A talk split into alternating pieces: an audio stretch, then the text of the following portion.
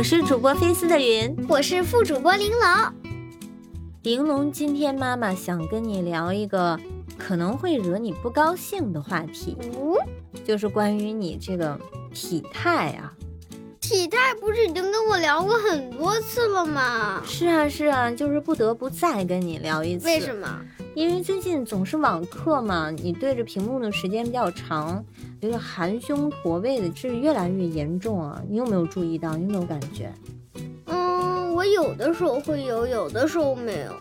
但是像我一年级这种，我倒是觉得不舒服了。啊，所以你现在习惯坐直了哈？对，喜欢这样站。嗯，但是现在就是还是有一些含胸，嗯，就是这个肩膀内扣。那你不是给我买了好多工具，像那个 站着看电视那我烦的要死要死电动贝贝家，然后我去拿水喝水，我又不敢弄在沙发上，不得不让你去拿，像个三岁小 baby 坐那儿看菊糖，你说是不是？你必须要跟大家普及一下什么是电动贝贝家。哦，对，电动贝贝家就是大家都知道，小时候有贝贝家吧？那是我们小时候有贝贝家。我们这我妈小时候有贝贝家那种纠正体态的，但是呢，现在呢研究出了，就是比如说你要弯腰。滋，它这个在贝贝家的基础上，它加了一个，其实就是一个智能的面板。我觉得里面应该有一个陀螺仪式的这样的一个芯片吧。所以一旦它检测到不是垂直位置的时候，它就会触发报警，会发出这种滋滋的震动，整的我都不敢动。但是那个之后，你就像一只被吓懵了的猫，僵直的坐在沙发上，不觉得可怜吗？但是我觉得这个蛮有效的，起码你带上贝贝家的这一个小时里面，你的体态特别好。但是你弄得我连喝水都不敢了。是的，是的，这就有点本末倒置了。对啊，那贝贝家带给我的效果就是这样，所以你得想个更好的。那你觉得那十字棍儿怎么样？就是我还给玲珑买过一个舞蹈老师们经常推荐的，其实就是两根木棍儿哈，嗯，大概有个五十公分的样子吧，两根木棍儿，然后十字交叉。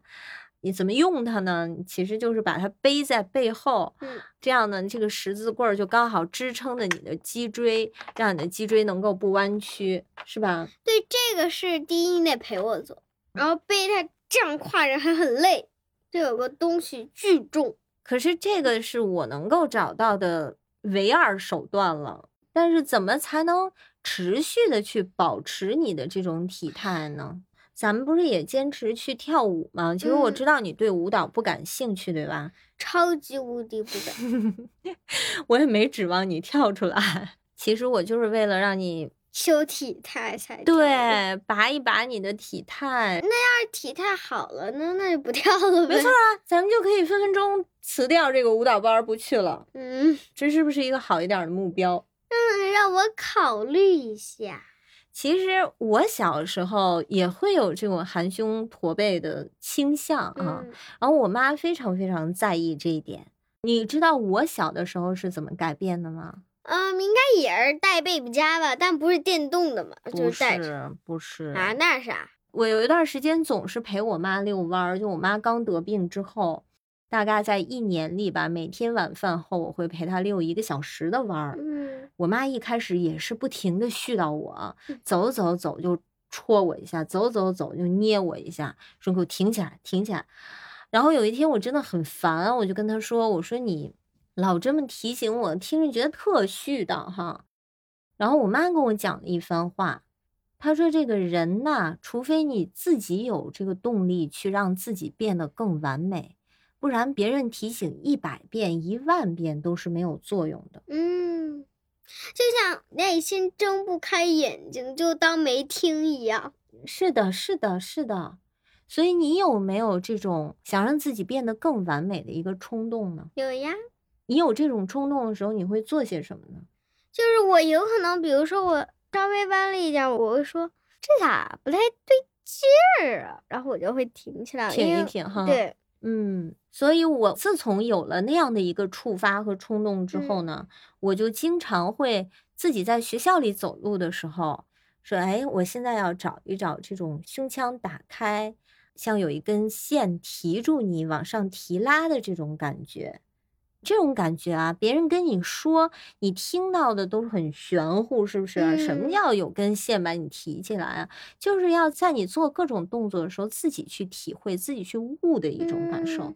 嗯，但这个别人替代不了你。我给你买电动被加十字棍儿，我就算以后再出什么新的工具再给你买回来的话，其实也是一个外在的限制，对吧？但是在你没有找到那种感觉之前，咱们还是得依靠外力。他们唯一的作用是让你更好的找到这种提起来的感觉。对啊，但是我有一天我真的忍不了，也会跟你说的。嗯。而且就是我也想让自己挺起来，也想让你们帮我，但你们以后提醒我，你不要太大声，也不要不分时不分点儿。我正语音呢，或者开临时教室，正跟同学们玩着欢呢，你插一句：“哎，玲珑，挺起来。”多么的无奈，是吗？那也谢谢你那个时候控制住了你的情绪，没有发脾气，是不是？嗯。好的，收到，我们以后会注意的。